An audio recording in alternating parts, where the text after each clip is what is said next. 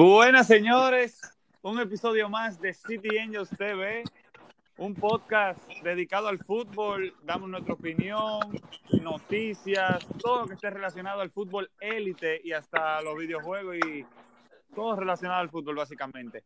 Eh, aquí el día de hoy nos acompaña Augusto, como es costumbre ya, podcast tras podcast, y Ricardo Camilo, que sí ha estado en los podcasts anteriormente. Bienvenido a ambos. Gracias, gracias. Buenas noches. Eh, gracias por invitarme nuevamente. Eh, aprecio mucho su invitación y, siempre atento a los podcasts, escuchando sobre las mejores informaciones de fútbol. Eh, gracias por acompañarnos, Ricky. Hoy, señores, tenemos fútbol de todo tipo. Tenemos las ligas que ya van en la fase inicial Ahora empiezan también las clasificatorias al Mundial en Sudamérica y también tenemos los juegos para clasificación de la Euro en, lo, en la UEFA. Señores, ah, eh, gracias Ricky por acompañarnos. Tú sabes que tú siempre que quieras participar, tú tienes la puerta abierta, literalmente. Gracias. Eh, señor, en el último podcast nos habíamos eh, la fase, bueno, la fase de grupo, no, el sorteo dada ahora tenemos, señores, el sorteo de la Europa League que se, que se hizo el viernes, un día después de que salió el podcast. Y no es que le voy a mencionar todos los grupos, pero le voy a mencionar para mí los grupos más apetitosos, los más atractivos. El grupo F, que tiene al Napoli, a la Real Sociedad, al AZ de Holanda y al Rijeka. Y también el grupo del Milan, que es el grupo H, tiene al Celtic, al Sparta de Braga, al Milan y al Lille. Digan ustedes qué les parecen estos grupos. En esta Europa League también hay equipos como el Arsenal, como la Roma, como el Leicester City, Tottenham, Feyenoord, grandes equipos están en esta Europa League. Pero esos fueron los grupos más sobresalientes. Acuérdense que es una competición bastante larga, que después de fase de grupos de Champions, lo que queden en tercer lugar de esos fases de grupos de Champions bajan a la Europa League y se vuelve más competitiva la, la competición. De la temporada pasada, señores, el jugador del torneo fue Romelo Lukaku, merecido, merecidísimo. Creo que marcó en todas las instancias, eh, si no me equivoco, sí, en, todas las instancias marcó de, la pasada temporada. Señores, así como mencionaba Augusto, también estamos ahora mismo en fútbol internacional, fútbol de selección, eh, muchos amistosos, algunos por ejemplo en Sudamérica se está jugando la clasificatoria eh, para el Mundial, pero en, en, Europa ahora mismo se están jugando amistosos actualmente. Por ejemplo, hoy jugó Bélgica contra Costa de Marfil, partidazo, uno a uno quedó. Pero nada, algo que yo quiero hablar con ustedes, señores, le quiero hacer la pregunta, ¿qué le pareció ese cierre de mercado de transferencias? Grandes nombres, pero algunos traspasos no se pudieron hacer, por ejemplo, Memphis Depay no pudo llegar al Barcelona. Ese es uno de los grandes. Sancho no pudo llegar al Manchester United, pero sí se vio que llegó Edinson Cavani, por ejemplo, al United. ¿Qué opinan, ustedes de, de este cierre de mercado? Bueno, rápidamente decir que tuvimos un último día del mercado bastante movido. Eh, el Bayern, por ejemplo, concretó cuatro fichajes, entre ellos Douglas Costa eh, y Chopo Motín. Todos nos acordaremos de ese gol que le metió al Atalanta para pasar a semifinales. Eh, señores, yo quiero a la gente de Chopo Motín, en verdad. Tigre ha mangado un par de equipos heavy, heavy de la nada. Eh, también hay que mencionar Chiesa a la Juventus, un fichaje muy interesante, un joven italiano que promete mucho. Vamos a ver si puede concretar en la Juve. También hay que mencionar Bakayoko al Napoli, eh, un Bakayoko que se había hablado mucho para el Milan. El Milan al final tenía de prioridad un defensa central, pero no pudo concretar en el último día del mercado. También tenemos que hablar de que había un juego con el Manchester United y el Barcelona, porque el Manchester United quería a Usman Dembélé Y con ese dinero es que el Barcelona planeaba fichar a Memphis Depay. Y a Eric García yo, también. Una pregunta. Yo les soy honestos a ustedes. Yo creo que el Barça se salvó de hacer un fichaje, no voy a decir malo, pero perder a Dembélé por Depay creo que no era eh, no hubiera sido lo mejor para el Barcelona porque aunque Depay sigue siendo joven, Dembélé es todavía más joven. Entonces, el Barça parece que está en plan de hacer la plantilla más vieja. Eh. Ahora, una pregunta. Tú dices que el Barça pensaba comprar a Depay con el dinero de Dembélé, pero tengo entendido que préstamo que se iba a Dembélé, ¿no es así? Sí, pero tú sabes que por los préstamos los otros equipos pagan. No, pero también el United lo quería préstamo, pero el Barça necesitaba vender. Ese era, ese era el Guiri. Eh, ese era el. No, por eso fue que al final no se concretó. Exactamente. Y también Eric García, mucha gente dice que es mejor que Eric García no llegara ahora, porque así le salía gratis, pero yo creo que le, le sabe, en mi opinión, le sale mal al Barça, porque los centrales, por ejemplo, ellos salen de Todivo, ¿no fue? Salieron de Tobido. Eh, dos años. De Todivo, sí, que fue prestado, prestado al Benfica, correcto. Entonces se le queda al inglés, vamos a decir, se lesiona inglés o se le lesiona Piqué. Y ya ellos, el tercero es Eddie Araujo. Ok, juega bien, pero nada más tienen tres centrales. Y vimos lo que le pasó al Manchester City la temporada pasada con tres centrales que tuvieron que bajar a Fernandinho. Ven acá, ¿en qué está la vida de un tití? Eh, bueno. Eso lo hemos discutido anteriormente. Eh, él mismo se dañó la carrera, se puede decir. Bueno, un mundial por su carrera fue lo que él hizo. Porque estaba lesionado, quiso hacer mundial, lo hizo y ganaron. Señores, gracias porque tú hablaste de arruinar una carrera y un mundial, porque me trajiste a la mente a Mario Götze. Señores, Mario Götze se fue este verano libre del Dortmund y llegó al PSV. Señores, eso era un niño dorado hace 5, 4 años. Pero el Bayern pagó 50, 60 millones por él. Un récord en ese sí. tiempo. Sí, 100%. Eh, otro, Augusto, tú mencionabas que el Milan no pudo concretar un fichaje de central, pero Dalot, el ex del United, ¿no es central él? No, él es lateral. Ok, ok. Estaba confundido en ese punto ahí. Amigo, ¿hay un fichaje que te haya sorprendido de este cierre de mercado?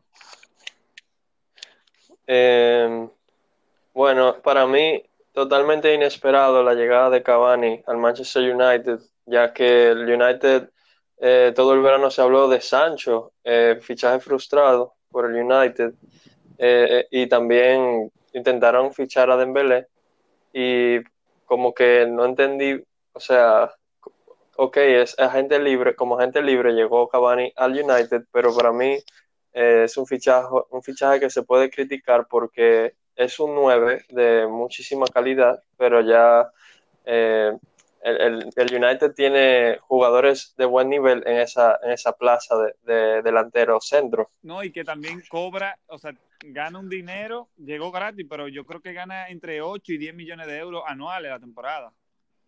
Y eso es después de impuestos más que la edad pesa también. Pero también la experiencia es un factor muy, muy necesario a un equipo del United que para mí eh, le faltan jugadores con experiencia. Eh, también otro fichaje, señores, que a mí me sorprendió es Moise King, el, el, que era de la Juve, el niño dorado, que después llegó al Everton por 40 millones. Señores, llegó al Paris Saint Germain. A mí sí me ha sorprendido. Llega como recambio de Chupomotín. Eh, me ha sorprendido mucho. El Paris Saint Germain cierra en un mercado de transferencias que nadie, o por lo menos yo no me lo esperaba. Danilo Pereira, el, el ex Porto, llega al Paris Saint Germain. Para mí, un muy buen fichaje. Eh, tiene muchas opciones la temporada, bueno, esta temporada que está pasando ahora el Paris Saint Germain. Eh, llega Chupomotín eh, al Paris, como mencionaban. Dime, dime. ¿Tú dices que Pereira llegó al, al Paris Saint Germain? Al Paris sí, Danilo Pereira. El, el, o sea que... el, defen el mediocampo defensivo. Sí. Ah, ok, ok, no el lateral. No el lateral, no. Ah, el lateral llegó okay. Florencia en esa posición. Exacto, exacto, eso es lo que iba a decir. Correcto, que bien. comenzó con gol ya, ¿eh? Bueno, eh, Muy bien. también mencionar, como mencionamos un fichaje del PSV, también quería mencionar que Klassen, el jugador que pasó por el Everton y estaba en el Wolfsburgo, eh, llegó al Ajax, a su casa volvió. El Ajax, miren, poco a poco el Ajax está subiendo un poco el nivel del equipo con exjugadores que ya conocen bien la institución. Yo creo que eso es un, una manera inteligente de manejar el equipo, porque tú le vas dando chance a los jóvenes, pero también trae tu hombre de experiencia. Ya lo hicieron con Blin, con Huntela. Eh, Tadic no, creo que no había pasado por el Ajax, pero también es de los jugadores que trae experiencia. Y el Ajax, mira, calladito, está subiendo un poco el nivel, más de lo que pensábamos en el podcast pasado. Señores, ¿y qué a ustedes les parece? Porque no lo hemos mencionado, y es un fichaje para mí muy importante, aunque necesitaban un central, pero señores, Telles, Alex Telles llegó al Manchester United por una cifra de 15 millones para mí es una bestia este lateral izquierdo. Excelente fichaje, excelente Muy Buen fichaje. Sí. buenísimo fichaje. Eh, aunque también se le critica al United que debió enfocarse en reforzar eh, los centrales que, se, o sea, se vio reflejado en su último partido, no sé si lo vieron, asumo que sí. Señores, pero ustedes me pueden explicar, Ricky, que tú estabas mencionándolo, ¿qué fue lo que hizo Maguire en la jugada del primer gol de el Tottenham. Él quitó, del, del medio a Luke Shaw. Señores, por si ustedes no, saben lo que están oyendo, perdón por interrumpir, Ricky. 6 eh, a 1 ganó el Tottenham, le ganó al Manchester United. 6 a 1. Hablaremos claramente más adelante sobre estos resultados, pero simplemente para que vayan sintonizando. Eh, bueno, eh, sí, eh, totalmente una locura Harry Maguire viene y defiende a su compañero de equipo y la gente no entiende que cómo, cómo, tú, cómo eso puede pasar con un jugador que te costó 80 millones. O sea, es algo que no, debe de pasar y, y, ya se critica que, bueno, bien por fichar un lateral izquierdo, que Luke Shaw tampoco podemos decir que es el mejor, pero eh, también hay que buscar o un buen, una buena pareja de central para Maguire, que, no sé si lo pueda, si pueda salir de él en algún momento pronto. Yo creo que he, buscado una buena pareja para Lindelof, porque Maguire, yo lo, oye, yo lo siento después de eso. Y mira que hay, hay, bueno, no voy a decir mucho, pero hay unos seguidores del United que adoran a Maguire y le duele, eh, o sea, cada vez que hacen el rol Maguire. Es que tienen que porque le duelen los cuartos.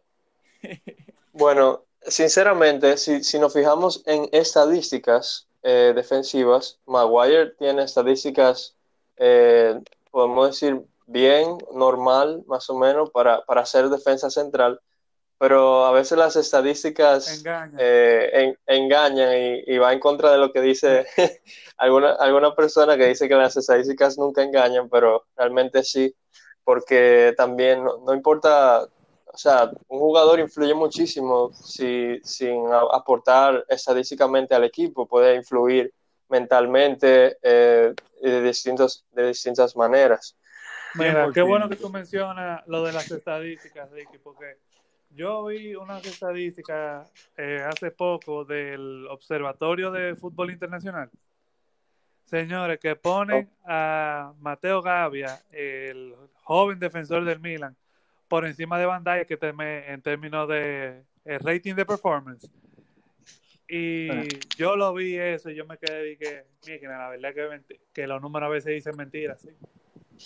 Bueno, señor, hablando y siguiendo con los fichajes, señores, vamos, le voy a mencionar tres y quiero que me den, bueno, para mí son muy buenos fichajes los tres, pero aquí voy. Thomas Partey llega al Arsenal, le pagan la cláusula de rescisión, 50 millones pagó el Arsenal por Thomas Partey, más que Torreira llega por cedido al Atlético de Madrid. Me parecen fascinantes los dos fichajes. Del FEU, sí, Gerard del FEU, ex Milan, si no me equivoco, ex Watford, ex Barcelona, llega al Udinense en Italia, se salva de jugar la segunda división. Muy buen fichaje. Teo Walcott llega a su club de inicio, al Southampton, para mí un muy buen fichaje para, para el Southampton, que necesita jugadores que marquen, se puede decir, y para Walcott, porque va a haber minutos. Recuérdense que estaba en el Everton, tenía minutos, pero no significativos, es decir, 5, 6, 7 minutos, como máximo 10. Eh, Mateo Darmian, ex Manchester United, llega al Inter, señores. Buen fichaje también. Continuando con los fichajes, señores. Callejón a la Fiorentina. Callejón a la Fiore. Gran fichaje ese. Gran fichaje. Señores, el Manchester United ficha a un jovencito uruguayo. Ahora mismo no tengo el nombre. Pelistri. Fino. Pelistri, uruguayo. Di que esa es la sensación, ¿eh? Ese es el futuro, dicen. Es un muy buen jugador de Peñarol. Yo lo estaba viendo hace unas semanas en la Copa Libertadores. Eh, es un joven que promete mucho, inclusive se estaba hablando mucho de él para el Lyon, pero el United eh, sacó un chin la billetera y tú sabes que de Europa para, de Sudamérica para Europa, el dinero llama mucho. Señores, Vinagre, ex jugador del Wolves, digo, ex jugador no, sigue siendo jugador del Wolves, pero llega por préstamo al Olympiacos. Así que a todo aquel que, bueno, que lo conoce, porque es bueno conocer a los jugadores para meterle en un fantasy, pero todo aquel que va a estar en el fantasy de City Angels, ojo que voy a sacar esta semana, voy a sacar todos los lo datos para que puedan entrar al fantasy de City Angels de, de la Champions. Él sería un muy buen fichaje defensor, ¿eh? ¿Tú dices? Eh, dime, dime. ¿Tú dices? 100%, sí, él es muy, muy buen jugador. Lo que pasa es que el Wolves sigue fichando. Yo no sé si ustedes estaban enterados, pero ellos fichan un número, ahora lo, ten, lo, tenía en la lengua, pero un gran jugador, para decir la verdad. Le dan el número 7 y llega al Wolves y él, él, va a jugar por la banda izquierda, o sea, por la banda va a estar Semedo y él por la izquierda. Y la verdad es que van a tener una ofensiva eh, bastante fuerte el Wolfsburgo, que preocupa mucho porque por, exacto, el, los Wolves. Eh, porque deja yo, mucho. Yo atrás. creo que ya la gente de City Angels se acostumbrada a que tú le digas Wolfsburgo al Wolverhampton. Loco, es, es cierto. Ellos me entienden, men, pero loco, yo no le llego. pero sí, eh, ese fichaje, señor, es un muy buen fichaje. Eh, se, miren aquí, le encontré Nouri, el número 7, digo, nuevo, no, perdón, número 7 o número 3. Eh, llega de los Rangers, así que presten la atención. Lateral izquierdo va a ser eh, muy buen lateral izquierdo, para decir la verdad. Señores, pues yo creo que ya podemos avanzar a los últimos resultados de las ligas. Claramente, claramente. Eh, yo creo que ya hemos dicho todos los fichajes. Bueno, miren, Rafinha llega al PSG. Había dicho, mencionado que el Paris Saint Germain había hecho grandes fichajes en el último día y él es uno. No me puedo mencionar, es. señores. Eh, la llegada de Loftus Cheek al Fulham, Felipe Anderson al Porto. Ojo con ese fichaje, muy buen fichaje. Eh, Kalinic al Gelas Verona. Smalling se hizo oficial a la Roma. Acuérdense que estaba préstamo la temporada pasada, ya fue oficial. Eh, y por ahí, señores, ya. Podemos, podemos mencionar también, perdóname que te interrumpo, podemos, podemos mencionar también eh, Hatem Ben Arfa, que volvió a la Ligue 1 eh, al Girondins de Burdeos. Estaba en el Valladolid. Y eh, no sé, tratar de salvar su carrera porque hace unos años era un jugador top y, y ahora como que no, no, arranca porque luego de, de, en esa cárcel que él subo en el PSG como que su carrera se fue abajo. Correcto, porque oigan, tú mencionabas que estaba en el Valladolid y terminó, o sea, ya se le había acabado el contrato. Incluso después de que se acabó el mercado de transferencia fue que él pudo firmar con este equipo que lo acoge básicamente. Así ha pasado con varios, por ejemplo, Fabio Contrao. Yo no sé si, si el que nos está viendo sabe, pero él jugaba en el Real Madrid, señores. Él tenía 500 y pico de días sin equipo, para que ustedes entiendan. Y bueno, señores, de ahí nos vamos ya desde mercado de transferencia que nos tomó 20 minutos de tantos fichajes que se hicieron. Señores, vamos a hacer un recorrido corto por Alemania para comenzar con lo que son las ligas. Eh, señores, el Borussia Dortmund le ganó 4-0 al Friburgo con doblete de Haaland. Señores, ojo con la combinación Gio Reina, Eric Wood, Haaland, eh, que Haaland lleva cinco goles, si no me equivoco, y Reina le ha dado las cinco asistencias, o cuatro. No estoy 100% seguro, pero para que usted va... Sí, exacto, ha dado tres asistencias Gio Reina y Haaland ha marcado cuatro goles. Para que vayan entendiendo. Eh, jugó el Bayern de Múnich un partidazo ante el Hertha Berlín. Partidazo, todo aquel que lo vio me entiende lo que estoy hablando. Cuatro goles de Robert Lewandowski. Yo le hago una pregunta a ustedes dos. ¿Ustedes le ven fin a la racha goleadora que lleva Lewandowski? Eh, sinceramente, este hombre está on fire. Eh, Yo creo que lo único que lo puede parar ahora mismo es una lesión, porque él tiene una racha. y él es un jugador que se lesiona muy poco, o sea que hay que ver si Bueno, la racha Bueno, continúa. ¿tú has visto el, tú has visto el físico de ese hombre? Eh, eh, hace sentido que no se lesione con ese físico. Se pudiera mojar y decir que contra el, el Atlético le marca el al Atlético. Yo creo que sí. golcito ahí de, Yo creo que un sí. golcito de cabeza peleado. Ey, pero bien. Aunque, aunque, sea de, aunque sea de penal. Bueno, con un Django Black ahí de enfrente. Bueno, hay que ver el partido. Es el primer partido de ellos en Champions, para el que no lo sabe. Y bueno, señores, eso es lo que tenemos ahora mismo más importante de, de la Bundesliga. También hay que recalcar que el Red Bull Leipzig le ganó 4 a 0 al Schalke 04. Eh, ahí está muy presente Angelino, señores. El ex Manchester City está muy presente en ese equipo, dando muchas asistencias. Y bueno, ahí podemos dejar lo que es la Bundesliga, pero sin antes decir la tabla de posiciones, ya todo el mundo ha perdido puntos en la Bundesliga. Nadie va a paso perfecto, el Bayern ya perdió, el Dortmund también, el Leipzig empató. Y ahí dejamos la Bundesliga, señores. Y vamos llegando ya a la Premier League. Le voy a dar un dato para que ustedes le lleguen, porque es la liga más, y lo voy a seguir diciendo, más hermosa del mundo.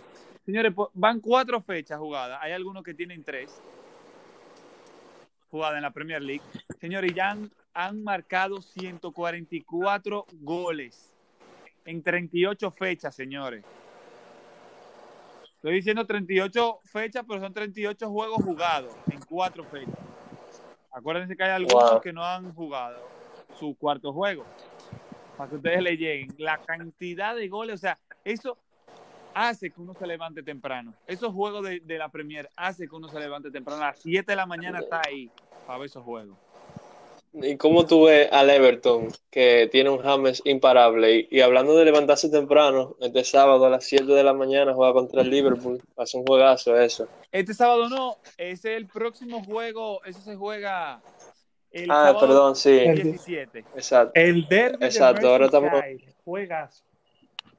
Partidazo, y, y de eso hay que hablar ahora, de eso hay que hablar, señores. Sí. Y eso va a tener, yo, vamos a pegar los puntos ahora para llegar a ese, a ese partido. Pero vamos a mencionar en orden de los partidos que fueron jugados. El Chelsea consigue clean sheet con Mendy como arquero, 4 por 0. Gana. Shewell se estrena como titular, da asistencia y marca gol. Jorginho mete doblete desde el punto penal y el otro gol fue un autogol. No, no fue autogol, fue gol de Souma. Fue gol de Souma. Entonces, señores, nos vamos ahora con el partidazo, con el partidazo que dejó el partido de el Everton 4 por 2, señor, ahí mencionaba Ricky, doblete de James, doblete de James Rodríguez, gol de Jerry Mina, asistencia de James, y tú mencionabas la gran forma de James, Ricky, pero y la de Gabriel Lewin, el delantero inglés, que incluso hoy jugó Inglaterra y marcó gol debutando con Inglaterra. ¿Qué le parece él a usted? Realmente no, no lo he visto jugar, así que no, no, no creo que vaya a opinar sobre él. Mira, Entiendo, realmente Calvert Lewin está, eh, como tú lo dices, en un momento imparable. Yo creo que mañana viernes eh, la Premier dice quién fue el jugador del mes y me sorprendería mucho que no sea él. Bueno, hay, hay una gran pelea por ese puesto, ¿eh? Porque está también Heung-Min Son, señores. Heung-Min Son que le marcó dos de los seis goles al Manchester United, dando asistencia también.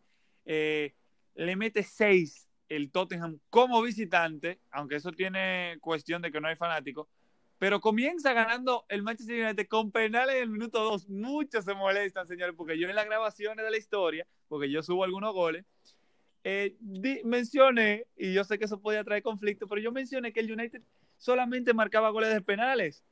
Es algo positivo para el United, pero la verdad es que trae mucha controversia a nivel de, espectadores y de fanáticos. Pero bueno, así fue el gol del Manchester United, un penal que para mí será penal, lo cual no tiene nada de malo que sea de penal. Y después llegó en Don Belé, después Hyun Min Song, después Harry Kane, Hyun Min Song de nuevo, después llegó Sergio Auriel, primer partido como titular, eh, se quedó en el banco, partidazo de Auriel, y finaliza el marcador Harry Kane con un gol de penal, roja a Anthony Marshall. Eh, era roja. Ese fue, ya, le sacaron roja a Anthony Marcial. Eh, pero era roja. Era para roja. Ti. Era roja. Eh, era roja, pero para los dos. ¿Por qué? Porque Eric Lamela le da un codazo a Anthony Marshall y Marcial le devuelve tocándole la cara. No fuertemente, pero sí le toca la cara y ya para mí ya eso es pasar la línea. Pero lo encuentro mal de la parte del árbitro que le saca roja solamente a un jugador y tenía que ser a los dos. Esa es mi opinión. ¿Y por ustedes era roja? Yo, mira, realmente me decepcionó mucho el VAR ahí porque yo no entendí. Sí, porque lo repitieron muchas veces. No entendí por qué, como tú dices, roja marcial. Para mí, o era roja los dos o no era roja ninguno. Para ponértelo así. Señores, era roja a los seguimos... dos. Era roja a los dos. Pero si tú no le vas a sacar roja a uno, no le puedes sacar roja al otro. 100% de acuerdo, 100%. Y seguimos, señores, con este partidazo. Diga. Perdón que te interrumpa, Armando. Eh, para los que no vieron el partido, ¿qué sucedió que, que le sacaron esa roja? Era una jugada de córner y tú sabes que antes de que saquen el córner hay como uno contacto y uno amague. Uno forcejeo. Un forcejeo. un. Marcial y la Mela, uno al lado del otro, y la Mela le tira el brazo, le da como un codazo a Marcial. Y Marcial, re- eh, la reacción de Marcial fue como que, ¿y qué te pasa? Y como que le tiró los brazos y le toca la cara. Ok. Entonces, la mela, tú sabes que eso, los piscineros hoy en día, eso está de moda, lo cual yo no apoyo, pero nada. eh, se junta, parece que con la gente del Barça. ¡Ey! Ahí vienen los haters. No, y se tira en el piso la mela. ¡Ey, señores, relajando! No es verdad, no, no se vayan en vivo. Se tira, se tira la mela y eso hace un bulto, una movie, una película y consiguió lo que, lo que estaba buscando. Señores, y para no durar mucho, seguimos. Leeds United contra el Manchester City. Partidazo de ida y vuelta. Juegazo, juegazo. El Manchester City remató 23 veces, pero solamente dos al arco, señores, para que ustedes entiendan la mano de definición que tiene el City. Gol de Raheem Sterling, gol de Rodrigo. Marcó Rodrigo, por fin marcó Rodrigo. Entró de cambio, pero fue un partidazo. Pero fue un Eh, regalo el ese gol. Sí, pero el gol que, que mete el Leeds, que fue un regalo, así como tú mencionas, está bien, fue un error de Ederson, pero el partido que dio Ederson, yo no le recrimo nada, de verdad que no, porque el partido que dio Ederson, señores, pueden buscar los highlights, ¿eh? Eh, señores, Newcastle le ganó 3 por 1 al Burnley, Eh, San Maximín mete gol y doblete de Wilson. Eh, bueno para Maximín, que no había aparecido todavía. El Leicester City, señores, ¿por qué la Premier es la mejor liga? ¿Por qué? Porque pasan cosas como esta. El Leicester City pierde 3 por 0 del West Ham. Gol de Antonio, de Michael Antonio, de Fornals y de Bowen. Y señores, Wolves contra el Fulham 1 por 0 por la mínima. Semedo consigue clean sheet ahí todo. Por fin consiguió su primer clean con los Wolves. Digo, por fin no, porque nada más lleva dos. Pero go- gol de Pedro Neto, muy buen partido, la verdad. Eh, el arquero del Fulham, Areola, tuvo un gran, una gran jornada. Arsenal, Sheffield United. El Arsenal llegó a marcarle dos goles con Nicolás Pepe y Saja. Saca. 2 a 1 le ganó al Sheffield. Gran partido también, muy defensivo, eh, lo cual para algunos no es atractivo eso. Y por último, señores, la sorpresa, bueno, la segunda sorpresa de la jornada para el que, oigan, para que ustedes sepan, señores, mucha gente se rió del 5 que le metió Leicester al City. Pero mire, le marcaron 6 al United y este resultado, oiganlo. El Aston Villa en el Villa Park le ganó 7, si me oyeron bien, número 7. 7 por 2 al Liverpool. Qué partido de Jack Grealish y de Watkins, señores. En general, qué partidazo de Aston Villa. La verdad es que el Liverpool salió sin Saudio Mané y sin Alison Becker. Alison Becker por una lesión y Saudio Mané por coronavirus.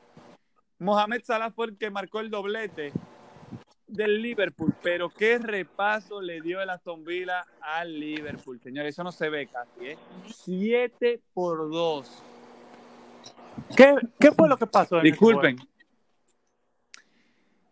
Siéndote sincero, loco, al Liverpool se le, se le juntó la suerte y, y la, el mal juego del Liverpool, porque la verdad es que el Aston Villa tiraba, chocaba en un jugador y desviaba la pelota y así entraron dos o tres goles para que ustedes tengan Un, más un o juego menos de una idea. FIFA, sí, normal.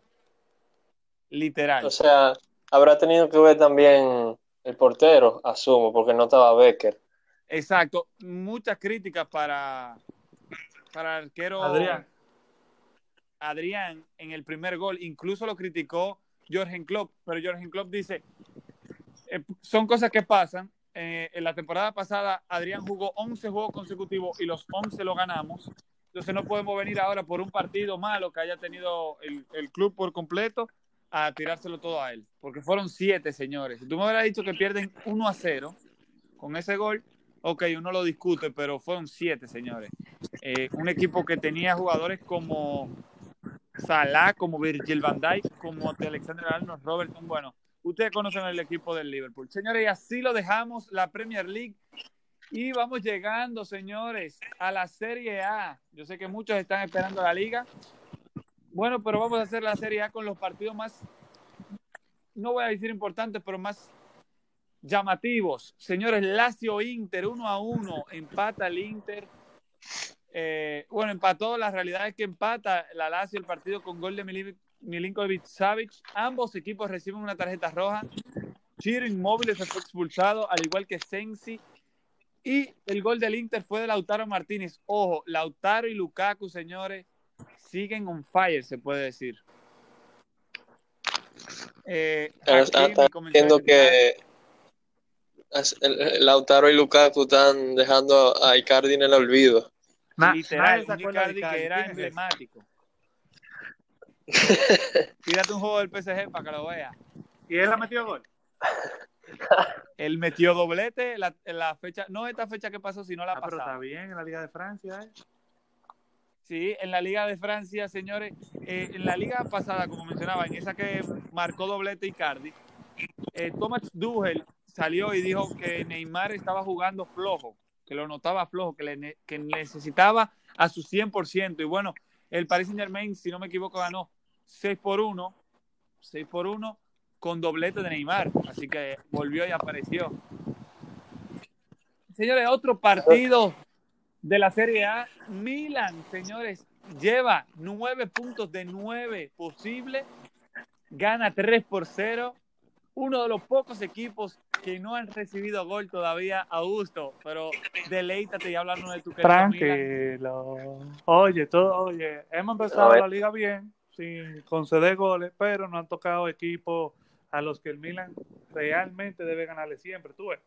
Eh, la próxima jornada yo creo que es una prueba de fuego con el derby de Milán, porque realmente el Inter, eh, todo el mundo tiene al Inter de candidato a la liga, o sea que si el Milan le gana al Inter y tiene puntaje perfecto y ya le, le llevaría varios puntos al Inter y a la Juve, oye, cualquiera se emociona. No, yo No, le- y de todo. Rafael Leao se decidió ponerse los zapatos de Zlatan que tiene coronavirus. Sí, marcó doblete en ese partido. Y te, Y Ricky, ¿qué te opinas? Si, si el Milan le gana al Inter, ¿tú, ¿tú ves al Milan posible campeón de la Serie A? Mira, todo es posible porque el Leicester ganó la Premier League hace unos años y nadie se lo esperaba.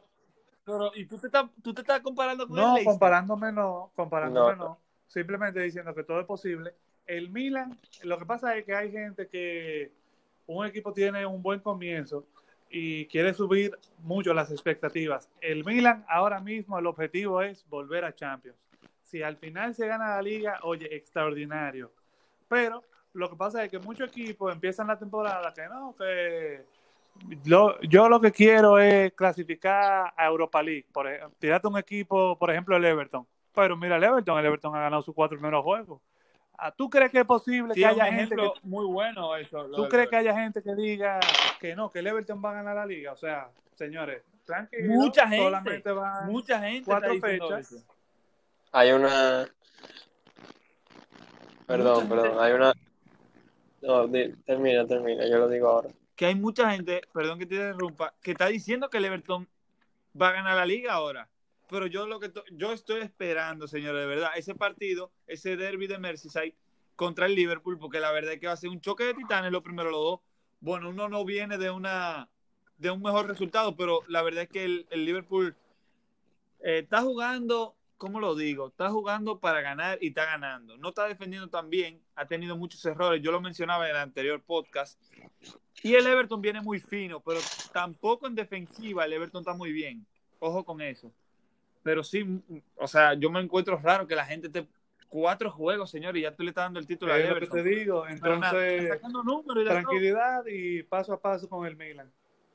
Ahora, lo que yo sí quería mencionar, Armando, y yo sé que tú probablemente lo ibas a hacer ahora, eh, realmente impresionante lo que pasó este fin de semana en la Serie A. El Napoli, se iba a jugar Juve-Napoli, señores, lo estábamos hablando, juegazo, y el Napoli no salió para Turín. El Napoli se quedó tranquilo en cuarentena porque tuvo varios jugadores positivos al coronavirus. Y el Napoli hubo un guiri raro ahí porque como que las autoridades sanitarias le dijeron que tenía que, que les recomendaba estar en cuarentena, pero eso era una recomendación, no era que era obligado. El Napoli lo cogió como que era obligado y obviamente tienen o sea, tienen razón porque no querían, es, hay que tratar de evitar el contagio del coronavirus, pero el Napoli, la Serie A dijo que el juego se iba a jugar, el Napoli no fue, la Juve hizo todo su allante, señores, los jugadores fueron para el estadio, los jugadores, Pirlo tiró la alineación, eh, el 11 inicial, Señores, el juego no se jugó y todavía no sabemos si le van a dar un 3-0 a la Juve, si no sabemos qué va a pasar, señores, pero yo escuché de ese tema. Bueno, yo no quiero opinar de ese tema porque puede ser que la gente me malinterprete, porque la verdad es que yo estoy en contra de eso de la Juve. Yo entiendo que hay un reglamento y todo seguir, pero señores, ustedes están jugando con su vida básicamente porque si el Napoli hubiera ido y contagia al equipo entero de ustedes, pero nada, eso es lo único que quiero opinar de ese tema y que eh, hay una solución que se está buscando y es que se repita el juego, o sea, que se pueda jugar el juego, no es que se repita, se pueda jugar el juego, pero el Napoli tuviera una sanción de quitarle un punto y una sanción de dinero también, lo cual yo creo que sería la mejor opción porque es cierto que la Juve hizo su traslado al, al estadio y todo, y, por lo, aunque hicieron el allante, lo hicieron. Entonces, el Napoli sí tuviera que pagar como un punto, diría yo. Mira, yo realmente. Yo diría. A mí, a mí no me gustó la actitud de la Juve, porque la actitud de la Juve fue como que no, yo estoy aquí, denme mi punto, porque yo sí vine. Eh, porque realmente, y esto es algo que los fans de la Juve dicen mucho, por el escándalo del 2006 del Cachópoli, el lío que hubo con los árbitros, ellos dicen, no, nosotros ganamos eh, en la cancha, o sea, lo que nosotros ganamos en la cancha no nos lo pueden quitar, eso es lo que dicen, porque le quitaron dos ligas, dos títulos de liga. Ellos decían, no, porque nosotros ganamos esa liga en la cancha, o sea, nadie puede discutir con los resultados, que porque esos juegos pasaron y esos juegos se dieron. Y, y este juego entonces, ¿fue en la cancha que se ganó o fue por una controversia, un protocolo? Entonces... No sé, a mí la actitud no me gustó y más en esta época, porque si tú me dices que una cosa a lo loco, yo no te digo nada, ¿verdad? O sea, como que eso está muy random. Si tuviéramos en tiempos normales, que tú no vengas a jugar. Pero señores, el coronavirus, todo, cono todo el mundo conoce lo que está pasando en el mundo. Entonces, como tú me dices a mí que porque yo quiero cuidar a, inclusive a tus jugadores, o sea, si el Napoli va, porque el Napoli, los jugadores del Napoli están infectados porque jugaron contra el Genoa la semana pasada y el Genoa tiene 17 casos positivos. Entonces, ¿qué hacemos? ¿Nos infectamos todo el mundo y se suspende la liga o qué? Porque eso no entendí realmente. Ricky, ¿qué, te opinas, Ricky? Por, mi parte, el Napoli hizo lo, que mejor podía hacer y era cuidar a los otros jugadores. Y creo que no sería justo eh, por, su, por su por parte de la liga, que le sancionaran con un punto y una sanción económica eh, por un partido que no se jugó debido a tratar de cuidar a los demás, que lo veo como una buena acción eh, por, ese, por esa parte. Por otro lado, Armando me preguntó eh, anteriormente, me preguntaste Armando, que, que cómo yo veía al Milan para el juego del Inter. Bueno, yo veo, realmente yo veo al Inter favorito a ganar la liga, o sea, la Serie A. Eh, aunque yo, mi equipo de la Serie A es el Milan, pero yo veo mejor al Inter en este caso. así que eso va a ser un buen partido. Esperamos que el Milan gane. Eso es lo que esperamos. No sé si Bueno, yo, yo, yo espero que vuelva Slatan para esa fecha. No estoy seguro si estará, pero él, él, cambiará el juego, él cambiaría el juego totalmente y se ha visto antes. Hablando del Milan también. Augusto, ¿qué tú piensas? Mira, la situación de Ochil en el Arsenal está crítica y suena para el Milan. Ochil eh, no sé si para el mercado de invierno o para el próximo verano. Pero, ¿qué tú piensas? ¿Sería un buen fichaje o, Mira, un jugador de la calidad de Osil en cualquier equipo cae bien.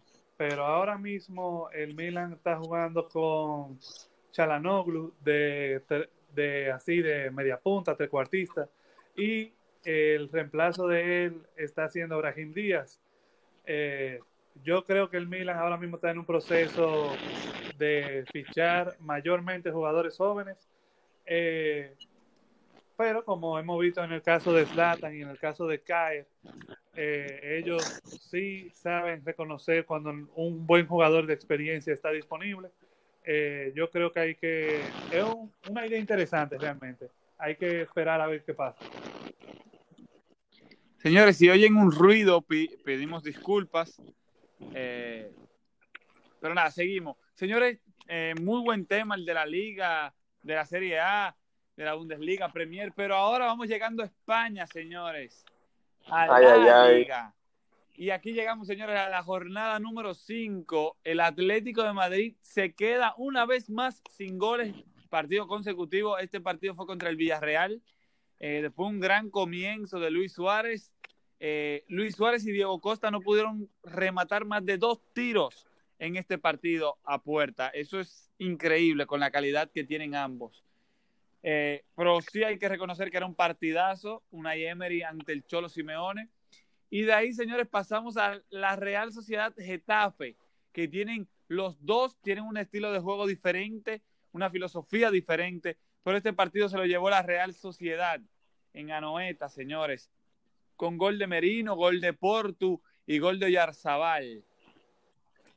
De ahí pasamos a mi querido Betis. Mi querido Betis le ganó al Valencia. Augusto, cada vez que estamos haciendo podcast, eh, no sé, te oigo como cuando tocamos el, tema la liga, tú como que te añuga cada vez que hablan del Valencia. Ya que tú mencionabas, es, ya que tú mencionabas, que ha tenido cinco líderes diferentes en las cinco jornadas. Óyeme, óyeme, que ha tenido que ver a su, a su Valencia caer. Oye, que el Valencia va más por el descenso que por Europa. Oye, que te lo voy a seguir diciendo. Te lo voy a... La temporada, eso, esa es tu excusa. La próxima temporada, en segunda, tú me vas a decir eso mismo. No, que el Valencia. Oye, señores, yo no estoy diciendo que el Valencia va a descender, pero Augusto dijo que ellos estaban más cerca de los puestos de Europa al descenso. O sea, él lo veía en Europa League a ellos. Eso está grabado, señores. Y yo le dije a él, papá, más fácil el Valencia desciende. Espérate, espérate. Espérate, Armando, porque, ok, lo que dijo Augusto, pero tú te estás viendo un extremo de que de, descenso. Él ellos están más cerca del descenso que de llegar a Europa. Confíen en mí. Señores, al Valencia se le fue todo, lo, tengo que volver a mencionar, se le fue el capitán, se le fue el futuro, se le fue el presente. Es un desastre la directiva del Valencia, porque nada más se habla del Barça, porque es el tema que más suena. Pero señores, eh, los fans del Valencia llevan como tres años pidiendo dimisión al presidente de ellos. Que salga de ahí. Eh, yo, yo solo sigo repitiendo, señores, el Valencia lo veo feo, pero grande lo del Betis, señores, mi Betis, mi querido Betis. Yo lo quiero mucho al Betis, ¿eh? Cristian Tello y Sergio Canales fueron los que marcaron los goles. Señores, y de ahí nos vamos para Levante Real Madrid, un Real Madrid que sacó el resultado positivo con gol de Vinicius, partido tras partido, grande de Vinicius, y Karim Benzema en el minuto 95. Un Karim Benzema que salió, señores, a la prensa y mencionó que no marcaba tantos goles antes, básicamente, en pocas palabras. No marcaba tantos goles antes porque yo jugaba para Cristiano. Eh, no, él se desahogó. Él se desahogó en esa, esa rueda de prensa. Lo cual yo lo veo, yo lo veo bien que él lo haga, porque es la realidad. Y por eso Cristiano Ronaldo marcaba todos los goles y Benzema se veía que jugaba para él lo cual le convenía a ambos, porque miren todos los títulos que pudieron arrasar ellos dos. Jugando en bueno, acá, hablando, del Madrid y Hazard. Bueno, señores, Hazard cumplió los otros días, cumplió un año de ser fichado por el Real Madrid. 100 millones fueron las cifras que se pagó por el belga. Y James solamente, señores, lleva un gol. ¿Qué le parece a ustedes? Eh? Para todos aquellos que critican los fichajes de bueno, yo creo, le voy a ser sincero, le voy a ser sincero, pero yo no puedo ser tan, no puedo ser tan cizañoso.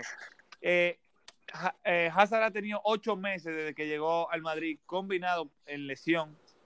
La verdad es que su físico yo creo que tampoco le ayuda. Es impresionante. Eh, en un año con el Madrid, él se ha, él ha faltado a casi tantos juegos como en siete años en el Chelsea.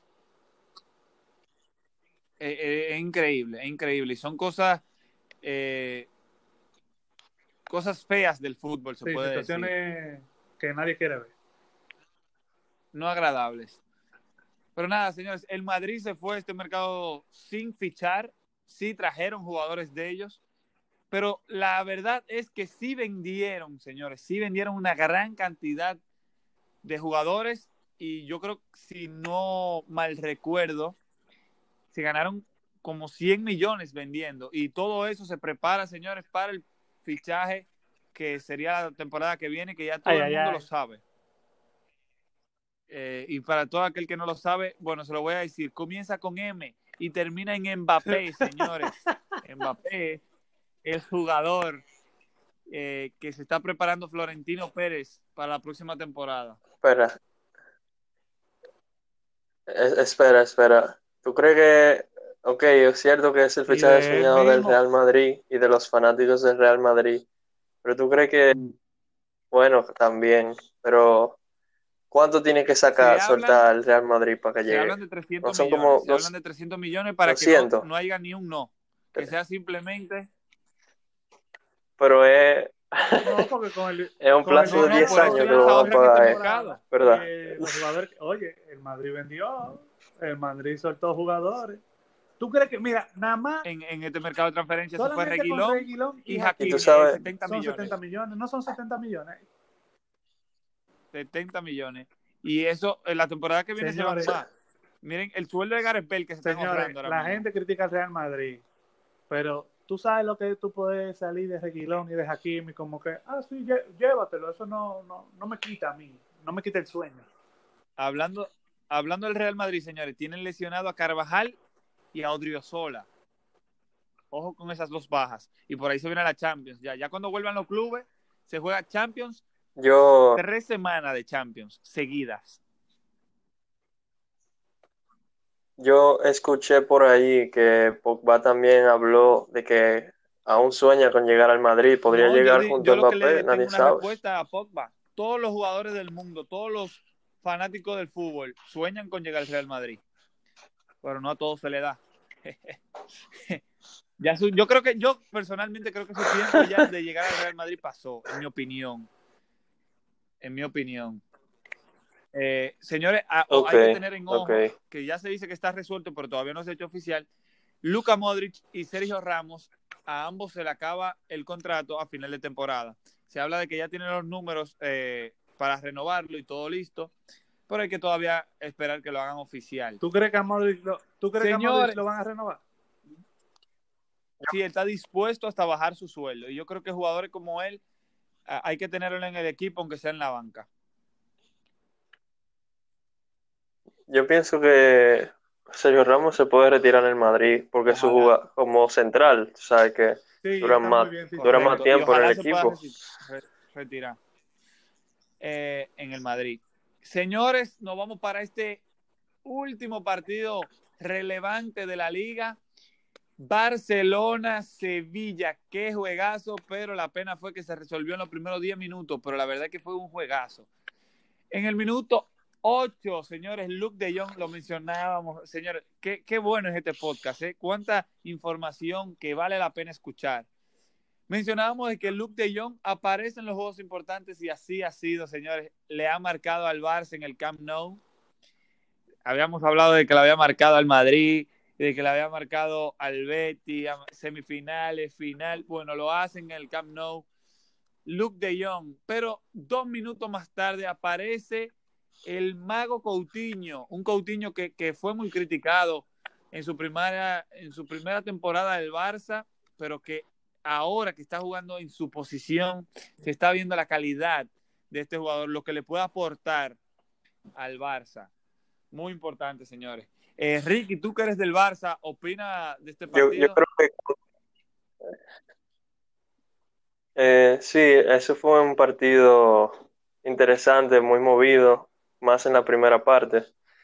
Eh, lo vi muy bien a Coutinho, increíble como no- nos lo devolvieron del Bayern. Esa gente, oye, tú puedes mandar ahí a un enclen que iba a salir con cuadritos y con brazos del tamaño de una goma. Vamos, Eh, pero sí, Felipe Coutinho ha sido relevante en los últimos partidos, eso está muy bien. Aunque con, en este partido yo vi más cerca al Sevilla de ganar al, al Barcelona, sinceramente. Lo vi, lo vi más cerca al Sevilla. Dime, No dime. critico. Dime. Tengo dos preguntas para ti, pero termina lo que estaba diciendo. Eh, no, nada, eso que fue un buen partido y, y vamos, vamos a ver cómo sigue el Barça que, que tiene que llevarse un Tengo título esta temporada por lo La menos. primera es, ¿tú ves al Sevilla posible campeón de la liga? Candidato, mejor dicho. ¿Y tú, Augusto? Eh, yo No, creo que el trabajo no. que viene haciendo Lopetegui Realmente no. es muy bueno. Eh, yo lo mencionaba antes, hay que trabajar en las expectativas, porque si recordamos, eh, la temporada pasada el Sevilla también iba muy bien al principio de la liga. Eh, yo creo que ellos tienen un equipo que no debe ser muy extraño que pueda ganar la liga, porque lo han trabajado muy bien, pero no, no está entre los favoritos. Y la segunda pregunta, Ricky, ¿te gusta este estilo de juego del Barça? ¿Te gusta cómo están jugando? Bueno, sinceramente, sinceramente para mí, bueno, lo que demostraron en los dos primeros partidos para mí fue mucho mejor que todo lo que se vio en la temporada pasada con Valverde y Setién en el año 4-2-3-1, que no, no sé si lo vaya a cambiar en algún momento por rotación o cualquier cosa, pero sí lo veo mucho más atractivo. Eh, aún tengo mis dudas. En ataque veo que, que están resolviendo.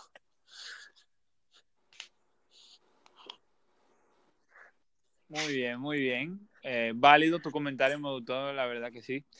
Señores, y ahí cerramos lo que es el, ter- el tema ligas de las cinco grandes ligas, señores.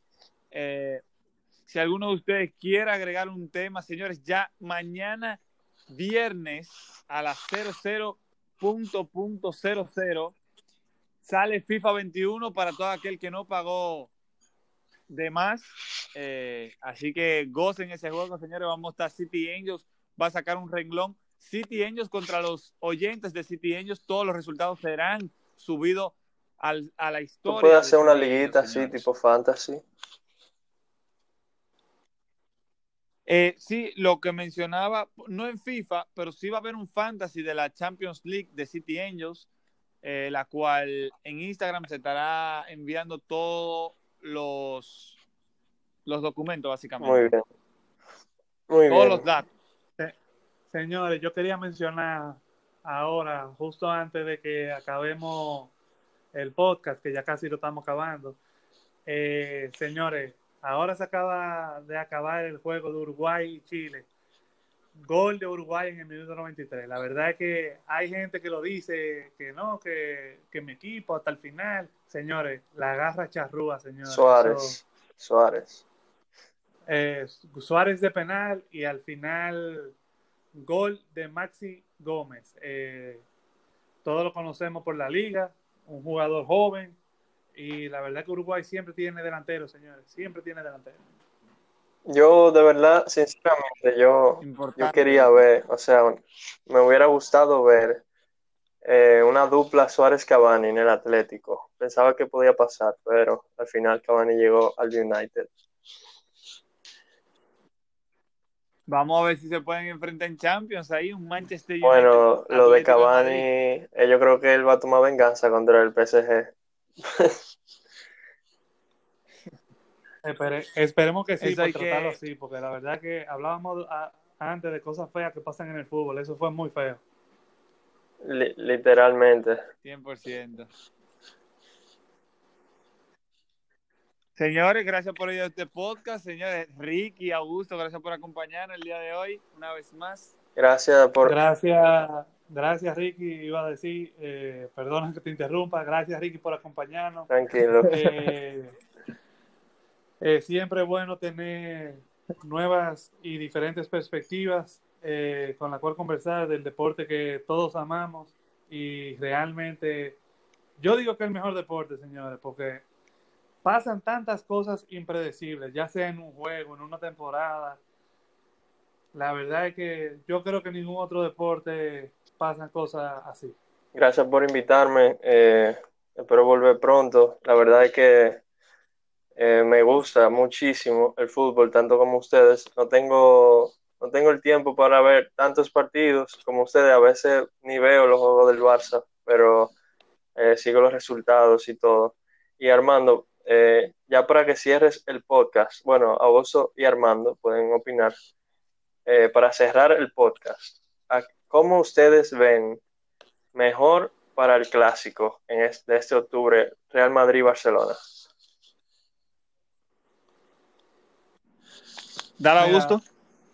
Realmente, no te voy a decir mentira, el mejor jugador hasta ahora del Real Madrid estaba siendo Courtois, eso yo creo que no debe sorprenderle a nadie si han visto los partidos.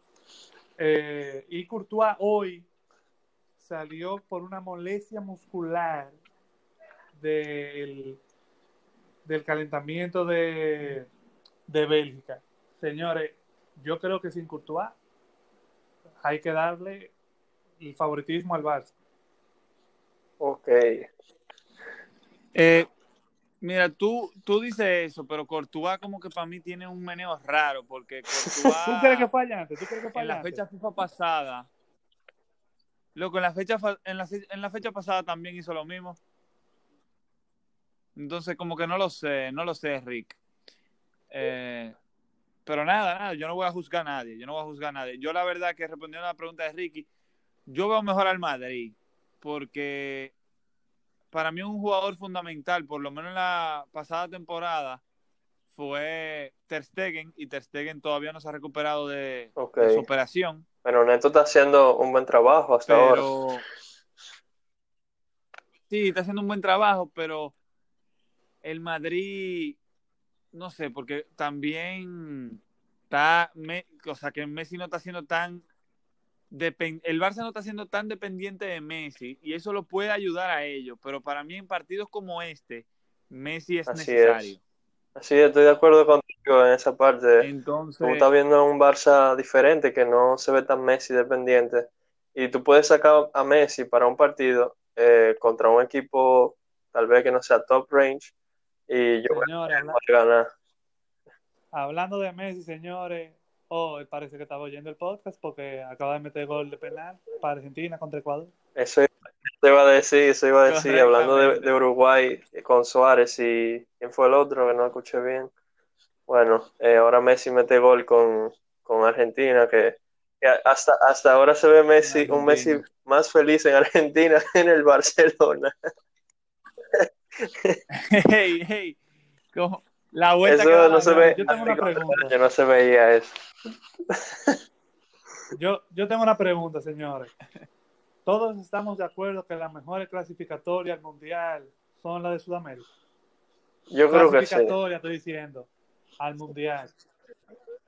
Sí, la Conmebol tiene equipo, o sea, la Conmebol es más competitiva que, por ejemplo, lo, lo de Asia, lo de África. Eh, Porque yo, porque yo le digo a ustedes, Europa tiene muchos jugadores, muchos equipos buenos, es verdad. Pero esos grupos para la clasificatoria, al final, todo el mundo sabe quiénes son los que llegan. A veces hay una sorpresa, a veces hay una No, y que en, en la Conmebol son más, son más igualados los equipos, siendo sincero. O sea, como que todo el equipo tiene su jugador estrella, pero no todos son un super equipo. Bueno, si se le saca su plato aparte a Brasil, que es como un- el super equipo de, de la Conmebol, pero después todos los otros equipos, para mí, tienen jugadorazos y tienen sus jugadores no y de Europa, ya usted lo había mencionado antes, pero ojo con Noruega. Dios mío, qué plantel tiene Noruega. Muy, muy prometedor. Con jugadores Señores, muy ¿qué, qué, qué es lo que tiene a un equipo grande? Porque miren, llegó Hauge al Milan y lo convocan para Noruega. Eh, Salemekers llegó en enero y ahora lo convocan para Bélgica y le dan jugador del partido hoy. Señores, el Milan está subiendo. Bueno, señores, ya para cerrar el podcast, eh, eh, otra cosa que quiero agregar, señores, una última cosita. ¿Se, acuerdan de lo del torneo de FIFA que yo estoy participando? Bueno, Ricky, este que está aquí en el podcast, señores, estamos en la misma universidad y los dos somos representantes, lo había mencionado anteriormente.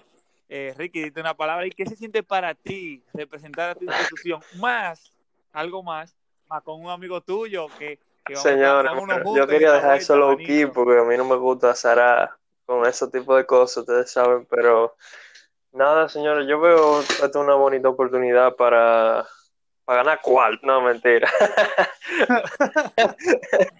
No.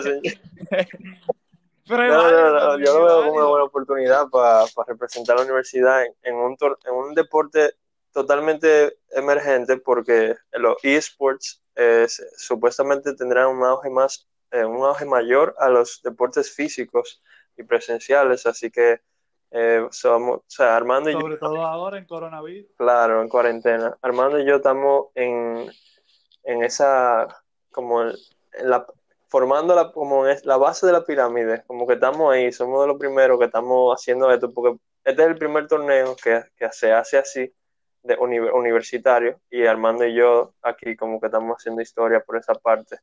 Y Armando, yo no A yo ver si recuerdo- conocen más gente que juegue duro FIFA. Claro, no, se puede hacer un torneito como lo que oye en el podcast, como había dicho Armando. Eh, feliz de, de compartir eh, como eh, puesto con Armando, porque él y yo somos amigos desde, desde siempre, desde el colegio pequeño. Oye, desde antes, desde antes que existiera el sitio. Eh, Y bueno, y, y no fue fácil porque Armando y yo nos tuvimos que enfrentar, pero, pero hablaremos de eso en otro podcast, en otro podcast. Vamos a dejarlo ahí, señores. claramente, claramente.